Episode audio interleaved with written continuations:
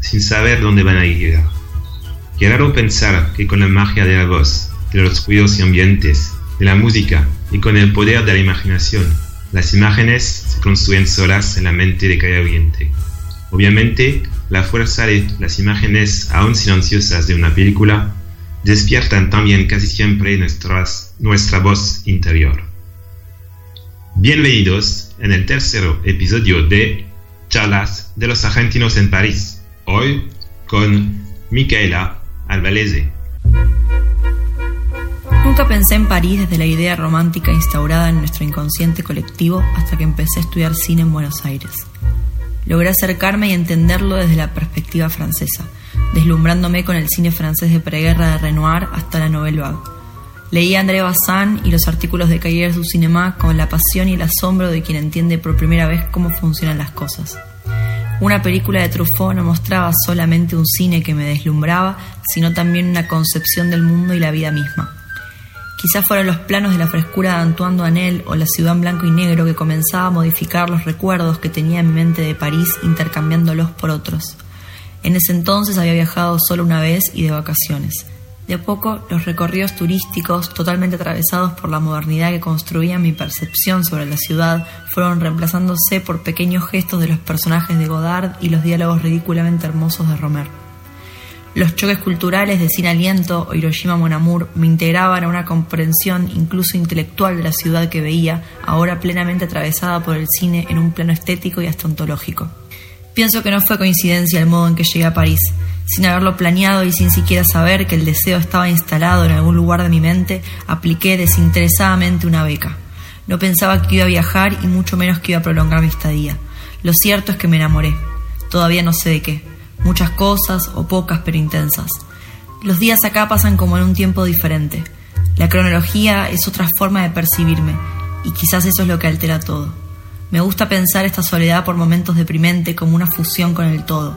Es una vuelta a entenderme vacía pero completa, poder estar vacía porque alguna vez estuve completa.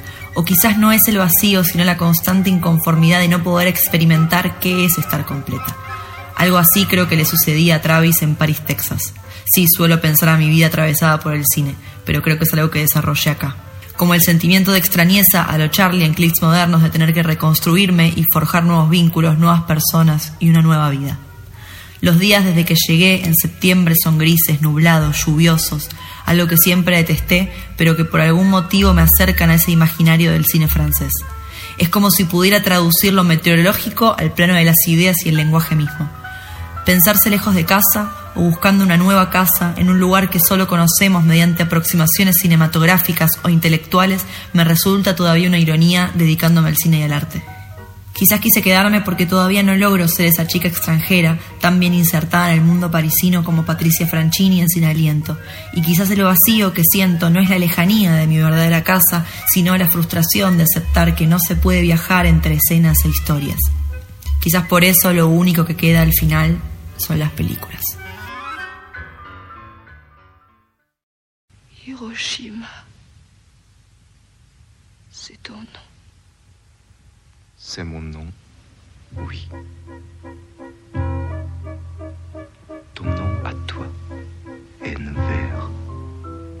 Nevers en France.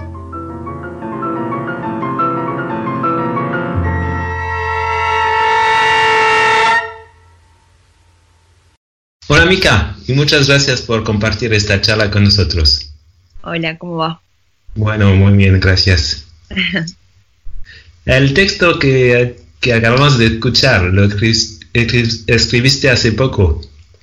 Sí, más o menos, hace un mes, una cosa así. Era en verdad un, rejunte de, ideas y cosas que tenía en mi cabeza y hace un mes le di forma propiamente. Ah, pero suena como una mezcla de muchos temas y sensaciones. Quizás también es el reflejo de una conversación íntima y cotidiana entre vos, París, el cine francés o por lo menos el cine francés de la nueva ola. ¿Lo sientes así? Sí, sí, totalmente. Eh, es un poco quizás como reflexiones que uno tiene cuando está acá eh, y quizás eh, a mí en particular me atraviesa mucho todo lo que es la cultura del cine con, que me gusta y que es el cine francés, eh, en este caso, bueno, sí, eh, de la Nouvelle Vague y, y, un poco que es mi identificación con mi situación particular de estar viviendo acá en este momento, así que es como una mezcla de, sí, por ahí es una conversación conmigo misma, con, con París y con el cine, ¿no? y los lugares emblemáticos de París tienen una grande importancia en tu proceso de creación. Quiero decir, por ejemplo, si miras la torre, ¿viene la inspiración? No, eh, la verdad es menos romántico mi proceso creativo, por así decirlo. Es, eh, es bastante eh, de los impulsos, de que quizás estoy en mi casa eh, y empiezo a escribir algo porque fue como un impulso que sentí, sentí la necesidad de escribir algo, o a veces estoy angustiada por alguna cosa y me sale de escribir en los momentos por ahí más eh, oscuros o lo que sea, eh, pero no es algo que piense mucho o que prepare mucho, sino que simplemente es como que aparece en algún momento y ahí es donde canalizo eh, esos pensamientos que tengo y escribo o filmo o no sé, etcétera. Diferentes formas de arte. Entonces, cuando estás caminando por París, cerca de la escena o del ayuntamiento, tal vez, ¿eso nunca te hace pensar a películas francesas que viste? Quizás es esto que te digo de que no es tanto, es, es un poco lo que menciono en el texto también, de que eh, quizás caminar las calles de París eh, me acercan más como a otra visión de la ciudad, eh, no la visión que quizás uno tiene desde afuera, ¿no? Desde estando en Argentina, que es quizás eh, la parte más turística, por así decirlo, o como más de pequeños hitos eh, franceses o referencias, eh, no sé, yo desde que estoy acá creo que la Torre Eiffel la vi dos o tres veces, no mucho más. Eh, creo que desde acá, cuando camino por calles más de barrios o de lugares no tan emblemáticos, sino que simplemente calles y pudiendo como oler y, en, en, como en tener la sensación de la cotidianidad acá, eh, creo que me vienen a la cabeza más películas que si pienso en lugares emblemáticos más turísticos, como no sé, el Arco del Triunfo, que quizás no se me viene nada a la cabeza, eh, como que siento que me aproximo mucho más a una idea de un cine francés que me, que me interesa cuando camino por ahí calles que, de barrios que no son eh, conocidas o, o así como referencias, sino como que creo que me inspiro más por esos, esos pequeños lugares por ahí más escondidos que no son tan tan obvios, por así decirlo. Bueno, y no es una casualidad, entonces, si elegiste un fragmento de Hiroshima Mon Amour para ilustrar tus pensamientos, pensamientos sí. ¿por qué te gusta tanto esta película? Eh, bueno, es una película que primero que nada me parece una, maravillosa a nivel narración, a nivel guion, a nivel imagen, me parece una película muy hermosa de la historia del cine. Eh, me parece muy como una historia romántica, vista desde un punto de vista eh, diferente, eh, que tiene que ver con, con la idea del, del, recuerdo, del tiempo, incluso de los traumas.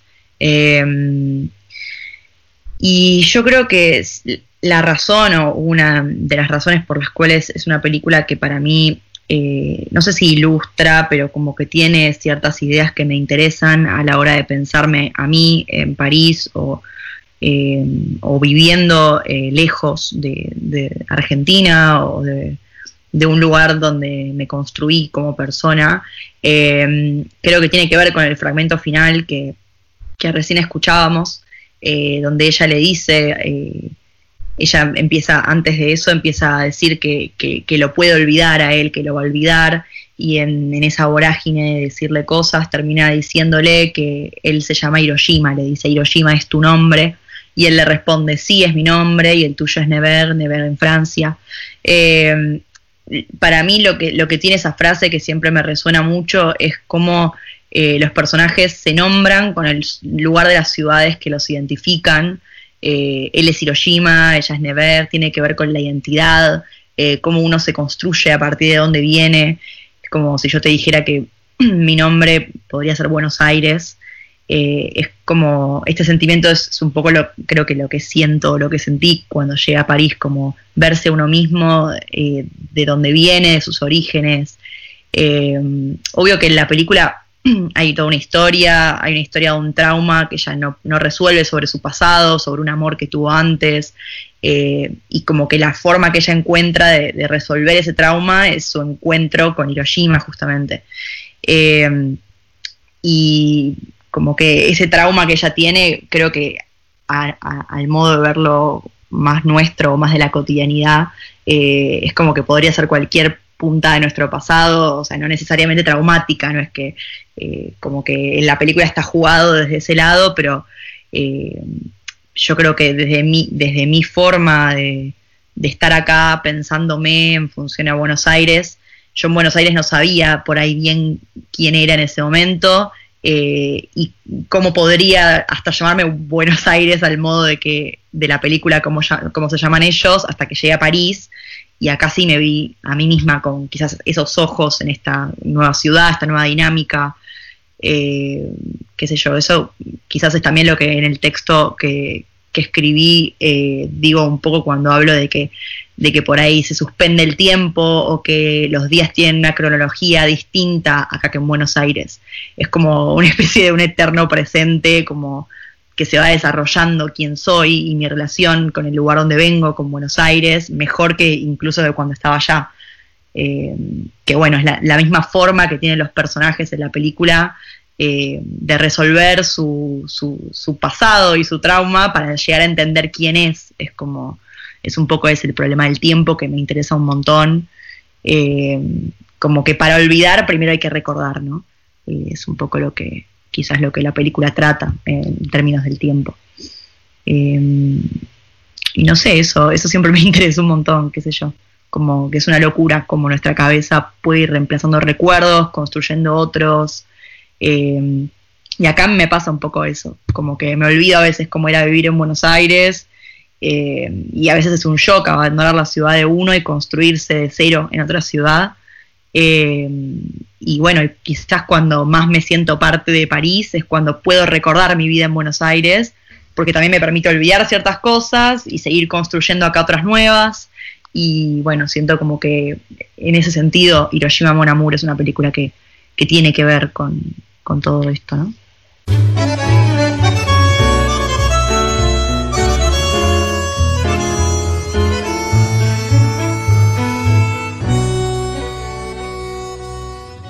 Entonces, si eres Buenos Aires, llegabas acá con una valija llena de recuerdos y referencias cinematográficas de ambos países. Pero, ¿qué significa para vos ser argentina en París? ¿Qué significa ser argentina en París? Eh, es una pregunta difícil. creo que no lo sé todavía y está bien no saberlo porque creo que, que mirarme a mí misma es ir descubriendo eh, mientras que, voy haciendo caminos, qué significa y que, eh, sí, cuál es mi identidad, porque no lo sé y no sé si algún momento lo, sabré, como que es algo que quizás nunca lo sepa, eh, pero yo creo que acá descubro otras formas de, de traer mi cultura a esta ciudad y también eh, como que hay muchas diferencias culturales, claramente hay muchos puntos en común, porque Buenos Aires y París son ciudades muy parecidas en un montón de cosas, pero hay otro montón de cosas por ahí más de base que obviamente son muy distintas. Eh, y acá yo quizás me veo a mí más eh, muy incluida cuando se trata de compartir con amigos o estar conociendo gente y sobre todo cuando yo vine acá por algo muy específico, que era un intercambio con la FEMIS, eh, una, universidad de cine acá. Entonces, como que siempre me rodeé un poco de, un mundillo, un poco burbuja de, cine, de gente, por más que eran franceses y yo era argentina, éramos gente que compartíamos códigos en común, compartíamos un lenguaje en común en términos cinematográficos, en términos del oficio. Entonces no me sentí nunca eh, como que nunca sentí esa cosa de soy argentina en París, cuando se trataba por ahí más de las relaciones sociales. eh, o de los estudios o del trabajo, después cuando tuve, cuando ahora estoy trabajando en, eh, todavía dentro del rubro, entonces tampoco lo siento mucho, eh, pero sí encuentro obviamente diferencias quizás más en las cosas más cotidianas o más de los rituales, qué sé yo, acá eh, si me junto con amigos es ir a un bar a tomar cerveza o vino al aire libre, o sea, en un, café, y en Buenos Aires quizás era más otra la juntada, era una juntada en la casa o, incluso lo que nosotros llamamos eh, ranchar, tipo en la calle o, o no sé, yo en Buenos Aires andaba mucho en auto y acá es de vuelta eh, volver a caminar mucho porque es una ciudad más chica, o tomar el metro todo el tiempo, o la bici, es como que, qué sé yo, son diferencias que, claramente encuentro, pero que tampoco me siento tan ajena por esto que digo de que eh, mis círculos o donde yo me rodeo son bastante eh, cómodos en un sentido, ¿no? Bastante parecidos a lo que, a lo que hacía en Argentina. Y si es obvio que tu vida está muy relacionada con el cine, podemos hablar de una especie de fusión entre las películas del cine argentino y el genio de los maestros que lo hicieron hasta hoy y tu vida parisina. Em, yo creo que, que hay algo de quizás el cine argentino que, a mí me gusta, ¿no? que, yo, que yo consumo, o que de hecho es el cine con el cual aprendí y, con el cual me, formé, ¿no? Eh, es un cine que es un cine independiente y que la verdad es que mira mucho al, cine europeo. Eh, no es para nada un cine que tenga la escuela del cine clásico de Hollywood o, o de las grandes industrias, sino que el cine independiente argentino mira mucho al cine francés. Eh, y yo creo que en, esas películas que yo encuentro como una pasión o que me despiertan algo, eh, o que me interesan, básicamente, porque hay otras películas del cine argentino que directamente no me interesan. Eh, y yo creo que en estas películas que sí me interesan son, son películas que, claramente tienen tratamientos parecidos, a incluso películas de la Nouvelle Vague o, del cine de preguerra de Renoir o, incluso del neorrealismo italiano, como tiene mucho del cine europeo y mucho del cine francés, eh, sobre todo, creo yo. Y me parece que como espectadora y como realizadora, eh, o sea, como trabajadora, en, cuando me tocó trabajar en, el cine en Argentina, eh, creo que se ve mucho eso. no, digo, no solamente como, como, como, consumidora de ese cine, sino como la forma de trabajo, ¿no? Como a la hora de, estar en un rodaje eh, o pensar una preproducción, una postproducción de una, de una película y yo cuando trabajo acá en Francia me, pasa un poco lo mismo, como que es muy parecida la forma de trabajar. Obviamente que hay, que hay diferencias eh, que son obvias a nivel por ahí presupuesto, de que quizás en Argentina a veces contamos con muy poco presupuesto eh, para hacer una película, sea cortometraje, largometraje o lo que sea. Eh, y obviamente que eso trae dificultades a, nivel técnico y, en un montón de otros aspectos que acá quizás no están, pero la forma en sí de trabajar es un poco lo mismo. Eh, y, bueno, un poco creo que es eso, que es la, forma en la que trabajamos es esa y, después, qué sé yo, algunos, algunos, algunas veces uno mira algunas películas y, también puede darse cuenta de, qué tipo de proyecto es cuando como espectador, eh, si conoces también desde adentro eh, cómo se hizo, ¿no? Un poco. ¿Y quiénes son tus mentores argentinos? Mis mentores argentinos, eh, bueno, una directora que me gusta mucho, que creo que, sí, es una de mis directoras eh, predilectas del cine argentino, es eh, Lucrecia Martel, que es una directora muy conocida, hoy en día ya no es quizás una novedad como, como era antes, creo que tuvo mucho reconocimiento a nivel a nivel mundial, Lucrecia Martel. Eh, y bueno, creo que a mí me, gusta sobre todo mucho también ella por, por esto que te decía, de que, de que es, un, es un modo de, ver al cine, una forma de filmar, eh, que, que se, nada, se coincide mucho con, con por ahí mi, mi mentalidad o mi forma de ver el cine o, el- o de pensar el mundo en sí, claramente. Eh, no sé, la, la película quizás que más me gusta es la más conocida de ella, que es La Ciénaga, eh, que es una, tiene una forma de narrar ese universo, esa atmósfera asfixiante, eh, que a mí me parece increíble, como refleja ese encierro físico eh, a, ni- a nivel encuadres. Y no sé, tiene como que mm, es una película que atraviesa un montón de como de relaciones complejas de una familia eh, y es, es como que es un poco un tipo de cine que no le interesa contarte una historia al modo clásico con un principio, un final o que entiendas cosas, como que si deja puntas abiertas las va a dejar, como es ese tipo de cine que, que no, como que elimina cualquier tipo de explicación y que no le interesa ni la psicología de los personajes, ni nada de eso.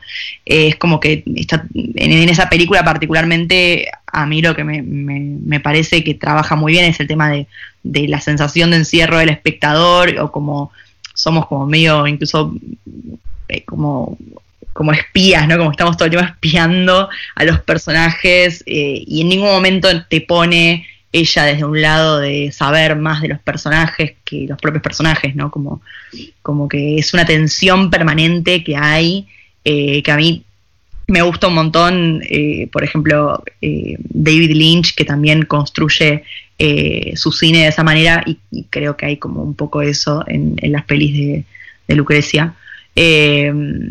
Y que hay que eso, como un clima que se genera todo el tiempo, que ya no importa tanto lo que pasa a nivel relato o historia, que, sino más que nada el clima o el ambiente o la atmósfera, eh, es un poco eso, ¿no? Eh, como una sospecha permanente que hay. Y me parece fantástico cómo lo construye y, y eso me, me gusta mucho.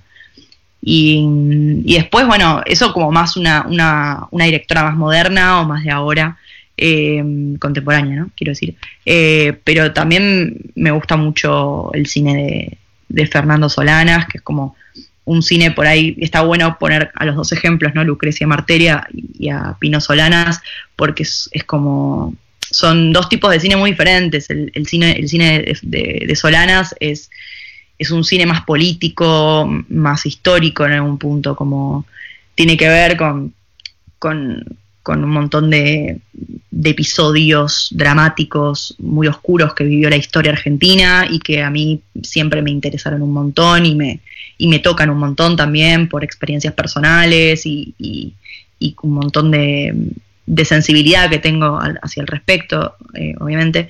Eh, y bueno, en el cine de Pino me parece que se refleja mucho ese como ese, mm, ese, quehacer eh, cinematográfico en tono de denuncia eh, política.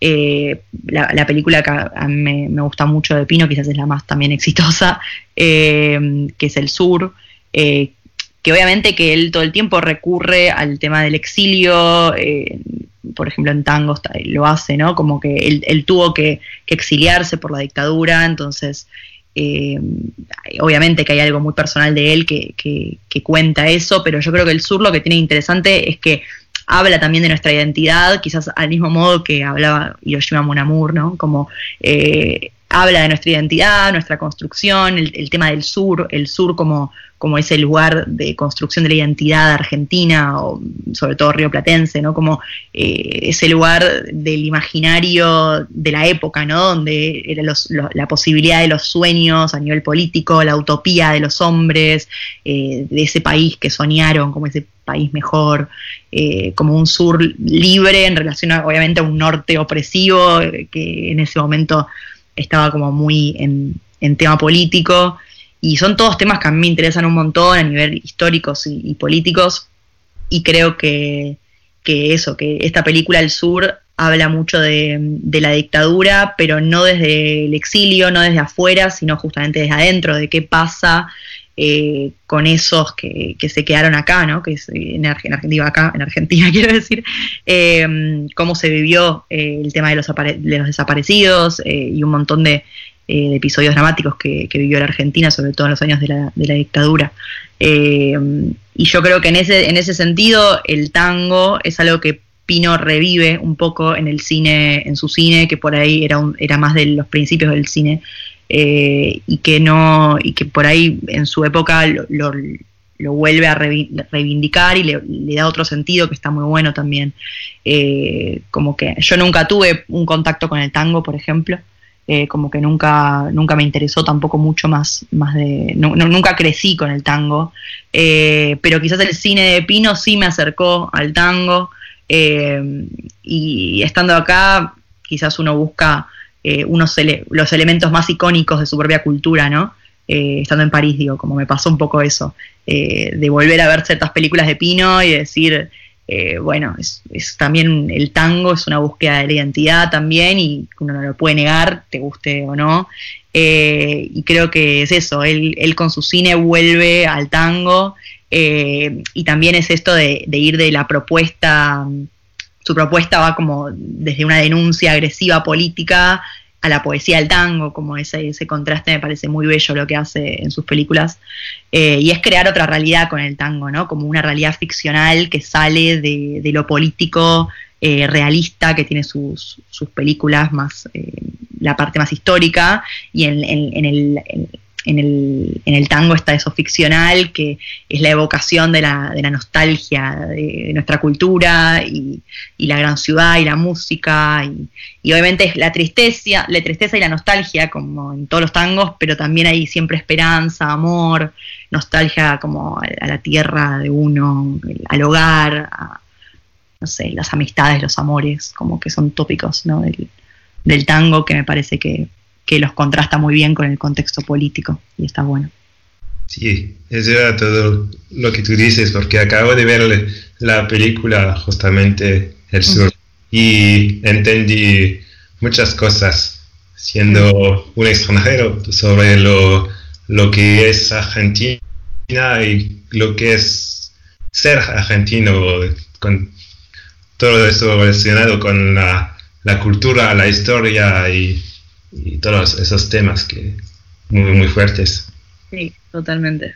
Sí, sí. Bueno, Mika, lástimamente tenemos que concluir esta charla. Muchas gracias, Mika. Eh, te, deseo los mismos éxitos con tus películas que los de Fernando Solanas con las suyas. Uy, bueno, ojalá, ojalá se cumpla. gracias. Gracias, un abrazo, chao. Nos vemos. Entonces, gracias otra vez a todos que me ayudaron para realizar el programa de hoy. Estamos también en Facebook y Instagram. No dudáis en seguirnos aquí para no perder nada. Os dejo con la canción de la escena final de la película El Sur de Fernando Solanas, compuesta por Astor Piazzolla. Vuelvo al sur. Cuídense mucho. Hasta viernes. Misma hora, mismo lugar.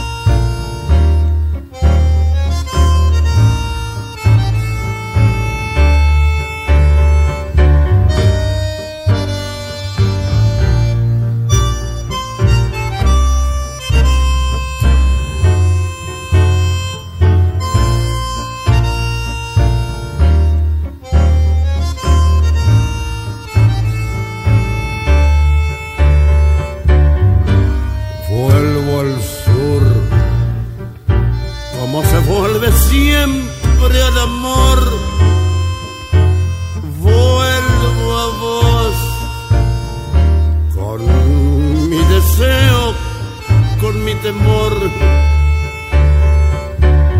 Quiero el sur, su buena gente, su dignidad. Siento el sol.